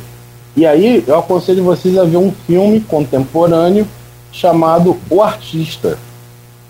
O artista conta a história dessa entrada do som no cinema e os atores que não conseguiam se adaptar. E a cena genial de, desse filme é quando o ator, que é o, que é o Jean, Jean, Jean, não me lembro agora o nome dele, é vencedor de, de vários prêmios, vencedor do Oscar também. Ele sonha, é, é, ele sonha que está num set com som, ele sonha com som. E é um pesadelo para ele, porque as coisas começam a ter som. É genial, genial, o artista. É, e aí essa evolução, Marcos, sempre vai acontecer no cinema. Sempre vai entrar uma, um elemento novo que vai ressignificar o cinema. E aí tem duas curiosidades sobre a história do som entrando no cinema. Uma é que os cineastas que já faziam filmes há muito tempo disseram que o som era uma coisa passageira, que não ia vingar. Um deles, inclusive, é o senhor Charles Chaplin, que aliás tem aqui alguns posts, algumas imagens de Charles Chaplin aqui, que minha mãe sempre amou Charles Chaplin, sempre a gente teve ele dentro de casa. É, o Charles Chaplin dizia, ah, esse negócio de som não vai dar muito certo até que ele teve que se adequar ao som e fez O Grande Ditador, que é um filme maravilhoso. Luzes da Ribalta também, né? Luzes da Ribalta. Que é muito bonito. E que ele interpreta muito bem, é curioso isso, né? Porque ele foi um grande ator também. De... E, e, a outra curiosidade que eu ia dizer era que, e aí é uma curiosidade é, bem específica, assim, em 1920 22, é, o cinema russo, olha a gente falando da Rússia, o cinema russo, ela, ele era, ele entrou numa espiral de reinventar o cinema, onde você não apenas contava uma história, onde você manipulava aquilo que eu falei que é o tempo. E aí os cineastas russos, como Sergei Eisenstein, Pudovkin, é, Dziga Vertov, eles começaram a manipular a montagem. E aí o cinema ele começou a ser encarado de forma diferente. E disse, no meio do cinema, que se o som demorasse 10 anos, o cinema seria completamente diferente. Talvez a grande potência do cinema que perdurasse assim seriam os filmes mais densos e artísticos como os russos faziam nessa época. Mas isso tudo é história. É, e quando você fala de coisas contemporâneas que le levam a lembrar do cinema mudo, teve o Silent Movie, uma, uma comédia do Mel Brooks, muito interessante, que ele quer fazer um, um filme mudo. Não sei se você lembra disso. Eu não vi, isso eu não lembro. É, e ele contrata. Não, não, não. Eu não sei como chamou em português, mas era ah. em inglês Silent Movie. E ele é, contrata o Burt Reynolds, contrata vários atores famosíssimos, ele liga e os caras topam e tal. E o único que ele ligou e que disse não, e a única pessoa que fala no filme é o Marcel Massot, que foi um dos grandes mímicos que ele, ele faz aquela cena mesmo que ele pega o telefone, aí, aí tem um escrito assim, quero te convidar para atuar no filme mudo, e ele, não. E desliga. Genial, então, né? E o genial. E o outro foi o baile, o baile do Héctor Escola, que é um filme que não tem diálogo. Não tem. Não, não tem. Escola é sensacional. É. É. O baile é um filmaço. É um filmaço. E é uma, uma, uma é, ele conta toda a história da, da, ali num salão, de um salão de baile da história da, da, da ocupação da França pela, pelos nazistas em 40, sei lá, uma coisa assim. Muito interessante. Muito de que o diálogo ele, deixou, ele, ele fez com que o diálogo entrasse como muleta no cinema. Uhum. E aí a gente fica. Existe um exercício de roteiro que é você escrever a cena, qualquer cena, sem diálogo. Aliás, é um processo de se escrever, né? Uhum. Você escreve o filme inteiro, o diálogo é a última coisa que você coloca. Pra ele não virar mulher, não virar explicativo e tal. Exato, exato. Vertente do cinema literário que, que é. a fala é muito importante. Hoje em dia, a gente chama cinema, tem uma tendência aí, a gente chamar cinema de audiovisual.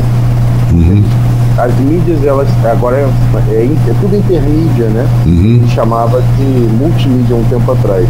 Uhum. O intermídia leva a gente a entender o cinema como audiovisual.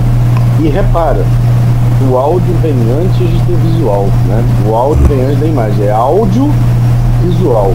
Uhum. É som e depois imagem. O cinema começou como imagem sem som. O áudio deu uma ultrapassada. É, e muitos diziam que a, que a grande, é, o grande charme do rádio era exatamente não ter imagem e que é, a imaginação das pessoas, imagem, imaginação, transformasse em imagem o que ela ouvia. Por isso as grandes novelas, das rádios novelas, e que, aliás, o Brasil é, um, é uma pena a gente viver num país sem memória. Eu acho que o famoso estúdio Vitor Costa, da, da, antiga Rádio Nacional, que fica ali no prédio do edifício à noite, né, que está sendo restaurado na Praça Mauá, que é um prédio Art Deco fantástico, mas o último andar é o estúdio Vitor Costa, onde foram feitas todas as novelas de rádio. Parece que, que tinha se transformado no Museu Vitor Costa e que parece que se perdeu. É, não tem acho que mais nada. É muito triste a gente ver isso. Mas Arnaldo, vamos no papo aqui. Vamos lá, vamos lá. É, eu queria falar um pouquinho também sobre o cinema nacional, viu? Você como você avalia é, o cenário hoje do cinema nacional, de produções nacionais, é, o quanto se perdeu na história? Tem até uma pergunta aqui da Silvana Venâncio que eu vou trazer junto para esse assunto, assim que eu conseguir achar o grupo aqui. É, a Silvana Venâncio fala o seguinte: primeiro, uma pergunta sobre a, a ideia do Farage Cabrum, do Cabrum, nós já falamos sobre esse assunto. É, e ela coloca aqui a seguinte, a seguinte pergunta: Na sua opinião, o cinema brasileiro pode melhorar é, se tiver algum incentivo do poder público? Né? Ela falou, em outras palavras, mais ou menos isso: do poder público, sobretudo do governo federal? Olha, é, esse, esse é, obrigado pela pergunta, Silvana, né? Uh, esse melhorar é, é relativo. Que o cinema nacional é muito bom nós temos, e aí é uma opinião, obviamente é uma opinião minha, mas que nós, nós temos os melhores atores do mundo, assim.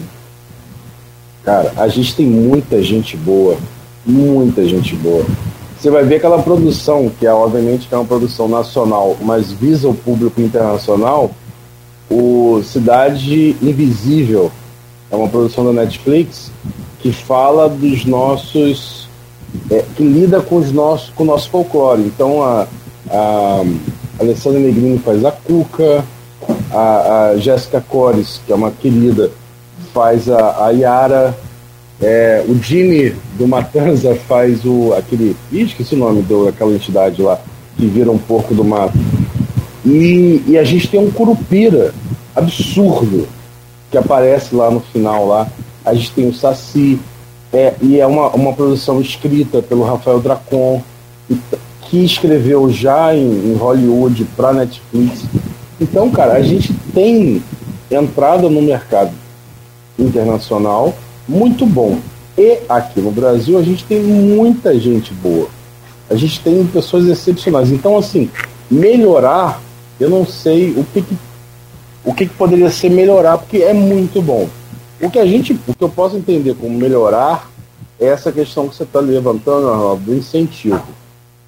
É, não sou um especialista no, nesse assunto.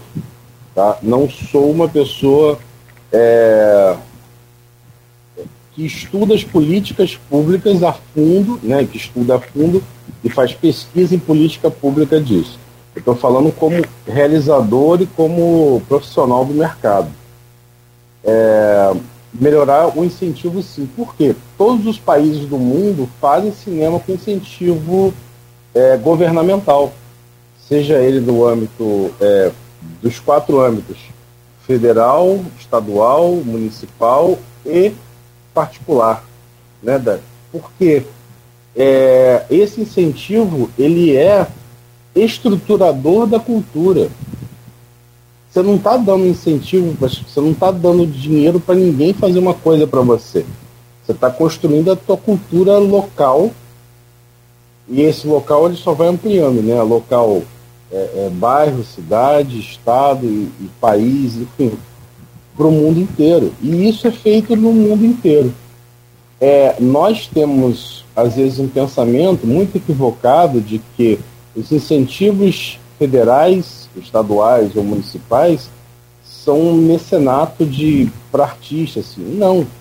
A gente está construindo é, cultura, a gente está construindo memória, a gente está construindo gente é, edificando um lugar. Não tem, sabe, não tem vida sem cultura. A gente viu isso na pandemia se intensificar. E, e é assim, cara. Não tem como. Aí fica um pouco, eu fico me repetindo, um pouco generalizado, porque é, é tão básico isso que a gente entender o processo artístico ele é edificante da pessoa que você é. E da mesma forma que o governo federal auxilia o mercado privado, auxilia é, é, indústria, banco, dá um subsídio às vezes para uma para uma, uma empresa estrangeira vir para o Brasil e ficar tantos anos sem pagar imposto para poder se estabelecer e criar emprego local. Isso acontece para empresas, para todo, todo, tipo, todo tipo de indústria, né? Montagem de carro, minério, para tudo isso. E aí, às vezes, as pessoas ficam implicando com a questão da cultura, né? Cara, Não faz sentido. O governo, ele é esse facilitador, o governo em qualquer âmbito, qualquer poder, ele é um facilitador dos processos profissionais, dos processos culturais, industriais. E no nosso caso, que nossa discussão é cinema, o cinema é tanto arte quanto indústria. É uma indústria muito grande, cara. Entendeu? Ele movimenta a indústria. O cinema brasileiro nos últimos 10 anos, ele é, ele está no azul. Ele produz e paga muito imposto e dá emprego a muita gente. Entendeu? Ele é responsável, eu não sei te dizer o número agora, isso é eu posso falar besteira, uns tantos por cento aí do PIB. Aí eu não sei se é mais de 1%, assim, do montante que a gente pode contribuir. O cinema é um pagador de imposto absurdo. É, Vitor, quando você falou da, da, da, qualidade dos nossos atores, diretores e profissionais, é, eu me lembro que um dos primeiros projetos que foi feito pela HBO foi um, uma série que tardiamente reconheceu o grande talento do Jesse Valadão como ator. Tardiamente, em que ele faz um, um, um, um mecenas do, do, do jogo do bicho, e que ele tem vários filhos bastardos. Essa foi uma série da, da HBO que foi apresentada nos Estados Unidos legendada. Nem dublaram, eles dublaram para não tirar a interpretação dos atores. Porque é, quando eu digo que eu gosto de ver filme em legenda, ou até sem legenda, bom, eu morei 17 anos nos Estados Unidos, eu aprendi o idioma, mas eu gosto de ouvir a voz do ator. Eu não sou contra a dublagem, ao contrário, já fui dublador. Eu acho a dublagem brasileira melhor do mundo. Melhor do mundo. Melhor do mundo. Para quem viu aquelas dublagens mexicanas, um negócio triste, deprimente, né? Mas as dublagens brasileiras, sensacional. O Brasil tem dubladores, inclusive acabou de falecer um, Isaac Bardavi, um gênio. E não era só na não era, é, não era só na dublagem, não como ator de teatro, de novela, de televisão, um gênio. Uma expressão um homem que usa a voz, que a gente está acostumado a ouvir sua voz, mas expressão facial. Mas o Jesse Valadão, nessa série da HBO, foi sensacional. E eu conheço vários, vários amigos americanos que assistiram a, a série lá e falam: rapaz, isso aqui é um negócio de primeira qualidade. E foi feito mesmo de primeira qualidade. 80% das pessoas que participaram dessa produção, brasileiros. Tinha, claro, os americanos da HBO e tal, mas e eu acho que, graças a Deus, esse streaming, essas Netflix da vida, eles estão tirando um pouco aquela, aquele monopólio de Hollywood. Que tem aquela. Né, o pessoal de Nova York o pessoal de Hollywood. O pessoal de Hollywood boicota. É o pessoal de Nova York. É, de costa a costa.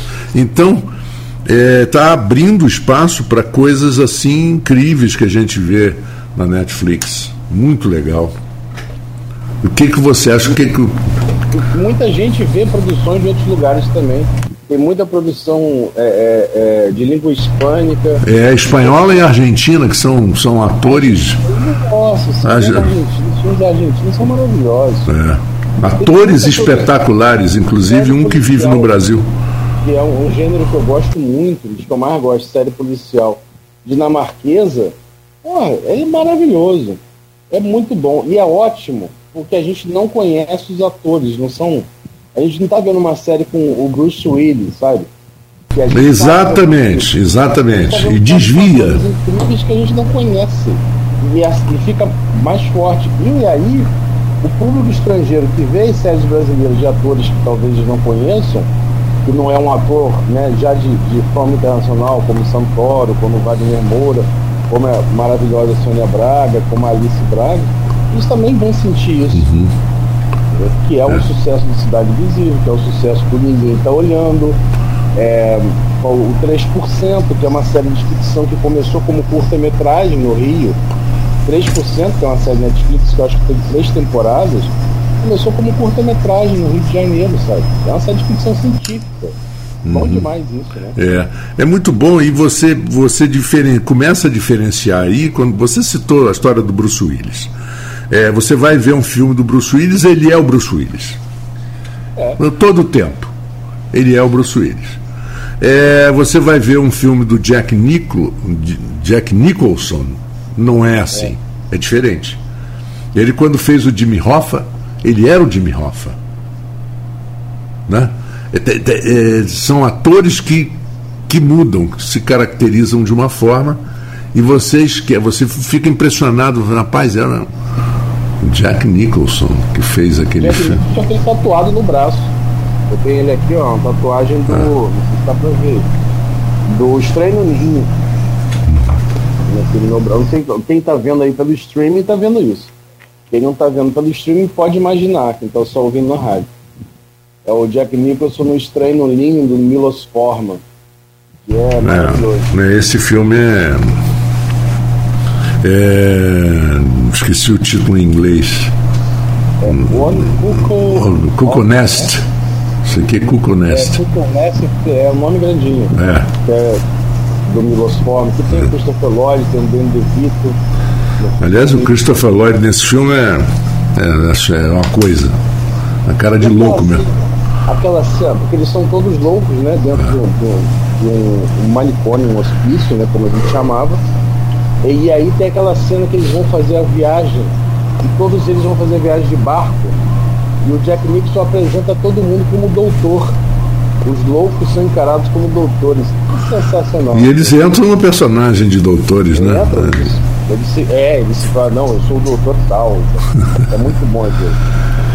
Mas é, eu acho que a gente devia voltar, Arnaldo, a esse, esse assunto do, do importante da, da contribuição das leis de incentivo, porque eu acho fundamental que você consiga desenvolver desenvolver essa base, né? Às vezes acaba é, a lei do incentivo, como você falou muito bem, ela não te dá dinheiro, ela te dá a oportunidade, o direito de captar e a empresa já tem que gastar aquele dinheiro de qualquer forma, ou no imposto de renda, ou no ISMS, ou, em alguma forma, aí ela contribui, o ISS ela contribui e, e ajuda. E eu acho que, é, tudo bem, eu não quero criticar não, mas artistas às vezes já muito consagrados farão sucesso e, e tem como conseguir seus patrocínios por simples, pelo simples nome. Mas a, a, as universidades, as escolas, os grupos teatrais, os grupos de cinema, eu acho que eles pre precisariam mais desse incentivo. Né? E as empresas particulares deveriam entender isso também. Ah, não, não eu só quero patrocinar o, o sertanejo tal porque vai me dar resultado. Não, você tem que investir no sucesso e no talento dessas pessoas que estão começando. O que, que você acha a respeito disso? Eu de novo? É. Quero o Arnaldo de novo. o Arnaldo não é um entrevistado. ah, mas eu tô aqui me esquivando, eu tô no papo, tô no papo aqui. Não, mas eu quero a opinião do Arnaldo também nisso, é muito tá, importante. Vou falar, vou falar. Eu vou, é, todo mundo tem que ter esse sentido. Isso que você falou é perfeito, porque é, não é nenhuma empresa dá dinheiro, nem governo dão dinheiro né? Existe uma passagem técnica pelos governos para entenderem que o seu projeto e o que você quer fazer tem condições de ser realizado. Por quê? Às vezes você tem projetos, e aí é uma, uma banca especializada que faz isso, você tem projetos que podem estar um pouco desatualizados, um pouco fora do mercado, mas são pessoas com embasamento técnico que habilitam o teu projeto e falam assim, ó, empresas, vocês podem ler esse projeto porque ele está ok. E aí você vai às empresas e parte do dinheiro das empresas, tem uma porcentagem para isso, que é do imposto, eles, ele não vai para o governo, ele vai para esse projeto. Então, é um dinheiro que as empresas é, têm que pagar. Muitas empresas têm medo, às vezes, do, do da fiscalização disso, né? Mas é, toda empresa deveria andar corretamente sempre. E tem uma declaração. Toda empresa declara que nós, como cidadãos ou como é, CNPJ ou como CPF, a gente tem que fazer nossa declaração. É, e aí parte desse dinheiro que ela já vai passar para o imposto, ela passa para a cultura, para que esses projetos que foram habilitados pelo governo possam receber esse dinheiro e assim pagar as pessoas para trabalhar. Não, não, não se visa lucro nesse momento, isso é importante dizer. Você não está dando dinheiro para todo mundo ganhar muito dinheiro, você está dando dinheiro para as pessoas poderem trabalhar. Como, por exemplo, no Faroeste Cabrum, eu não tive incentivo a ponto de conseguir pagar toda a equipe. Adoraria fazer isso. É um compromisso meu de, de ainda, enquanto tiver a validade do filme, que é uma coisa que pouca gente sabe também, filme tem validade. Depois de determinado tempo, ele vira um catálogo. Ele não entra mais em festival, ele não tem mais circuito. Então ele vai para uma TV, ele é para uma, para uma TV Brasil, enfim. A gente não vai entrar nesse assunto agora. Mas é, todo mundo recebe para poder fazer um trabalho. E é um trabalho e é um ofício que envolve arte, que envolve técnica, que as pessoas estudaram, que as pessoas dedicaram a vida, como qualquer outra profissão. Só que né, a gente está lidando com essa coisa que às vezes vira imaterial, que é um filme, né, ou uma, um outro produto desse sentido. Assim. Carlão. Ô, Marcos, já são 8h45, né? se deixar a gente vai, vai embora até mais tarde. Com certeza, porque esse assunto é. Então, Vitor, já que nesse, nesse bloco a gente acabou fazendo um apanhado mais amplo, queria desde já agradecer a sua participação aqui com a gente, né, deixar o espaço da Folha mais uma vez aberto tive a oportunidade de ser o primeiro a divulgar a gravação dos filmes, não porque me passaram primeiro, porque na hora que eu abri o e-mail, chegou o e-mail com o release da sua equipe, eu, opa, vamos embora, vamos publicar esse aqui, vamos começar a gravar o curta e agora a gente está conversando aqui em relação ao filme. Então agradecer a sua presença, deixar o espaço mais uma vez, divulgar, embora o serviço não esteja completo, mas já deixar aí no ar um pouquinho do que possa acontecer em relação a esse filme. Me lembro da sua divulgação, a equipe de comunicação do filme é, é muito boa porque não adianta você fazer arte, fazer um produto e também as pessoas não ficarem sabendo, né? É, a assessoria de imprensa tem um trabalho incrível e eu agradecer muito o espaço de vocês, né, o, do Arnaldo, conversar também com o Marco Antônio, que a gente já falou de filmes antes pessoalmente, num tempo em que não havia pandemia tão presente. É, e, só complementando rapidinho, eu vou dar o serviço, Arnaldo, rapidinho. Complementando o que eu estava falando antes, que o Marco Antônio falou, esse incentivo, ele tanto tem que ser para as pessoas que estão começando a fazer arte, que estão saindo da universidade, quanto as pessoas que já estão muito tempo no mercado, porque é difícil é, pessoas, às vezes, como Fernanda Montenegro, conseguirem incentivo, conseguirem colocar uma peça. É difícil para todo mundo, porque os setores que, das empresas que veem isso geralmente são setores de marketing. E aí eles querem ganhar muito em cima disso. De um, de, um dinheiro que não é mais da empresa, é um dinheiro público, porque é um dinheiro de imposto. Fechei. Fechei. O serviço. Dia 27 de março, no Trianon, a gente vai fazer a estreia do filme. Eu ainda não tenho horário. Segue a gente no perfil, nosso perfil do Instagram, arroba faroeste, underline, cabrunco, segue a gente lá que a gente vai divulgar quando tiver o serviço completo, que é o horário, como que você vai fazer ingresso, como que vai ser a distribuição, quantas sessões. É, é, provavelmente vão passar outras obras também desses editais, desses artistas todos que fizeram. É, é, são três dias de evento, que fizeram outras obras. As obras de, de todo mundo estão disponibilizadas online também. Vai na página do Cultura do Cultura Campus, eu não sei direito agora como é que era, eu não decorei. Mas assim, que fala da cultura aqui dentro da cidade, que lá tem todos os projetos, eles estão fazendo uma divulgação muito bacana. É, agradecer a eles também, né? Porque eles promoveram esse edital e a gente pode fazer esse barulho na cidade aí. Esse bang bang na planície. Bang bang é um termo pejorativo para western, né? Mas a gente usa, porque é bom. Arnaldo, então nós agradecemos ao, ao Vitor. Nós vamos a um intervalo, mas volto ainda com o Arnaldo, que a gente ainda tem algumas, alguns assuntos para comentar aqui no Folha, no Folha no Ar nesta sexta-feira. Então, você está liberado. É, pelo que você disse no início do programa, pode voltar a dormir. Sem problema. nem dormiu pensando nisso, né? É que nem eu que muito tempo, há muito tempo não fazia rádio nesse horário, então eu estou acordando quatro vezes por noite para conferir o. Não adianta o despertador, para conferir o horário, para ver se eu não vou, não vou me atrasar.